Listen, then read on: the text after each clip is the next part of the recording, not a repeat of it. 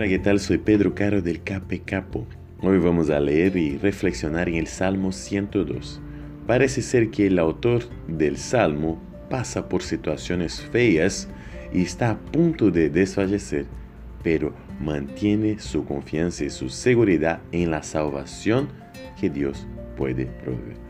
A la primera mitad del Salmo vemos situaciones de angustia, ansiedad, tristeza y desespero por parte del autor. Él no tiene miedo de hablar con Dios y mostrarle a Dios todo lo malo y lo feo que le está pasando. Esta también puede ser nuestra experiencia. No tengamos miedo de hablar con Dios y decir a nuestro Creador que estamos pasando por situaciones difíciles que no nos gustan. Clamemos a Dios pidiendo por su salvación.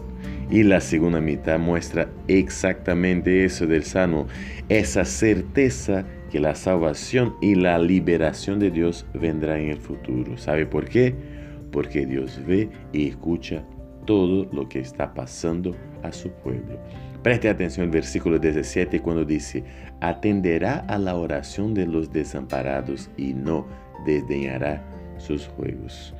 Dios es un Padre que al escuchar la oración y el clamor de sus hijos, se mueve, hace de todo para que podamos vivir una vida digna y honrada de acuerdo a su voluntad.